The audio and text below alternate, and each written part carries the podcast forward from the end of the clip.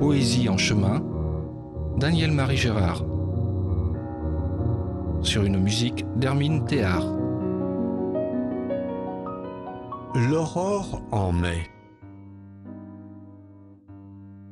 C'est un poème bref. Seulement neuf vers courts qui nous incite à relire ce texte riche de signification. C'est la magie de l'écriture qui peut dépeindre une réalité dense en peu de mots.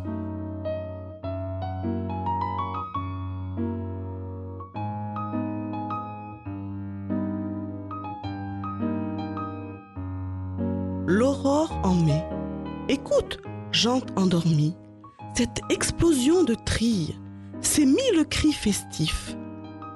Il s'égosille pour l'aurore, vocalise hardi pour ténor, dessus le voilage de la mort.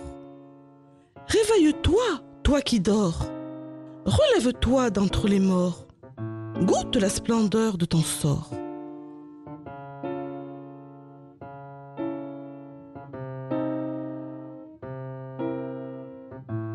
Ce texte souligne le contraste entre la nature festive et la jante humaine endormie. Ce qui cache sans doute son désenchantement après avoir rejeté le divin dans un comportement volontaire mais aussi suicidaire.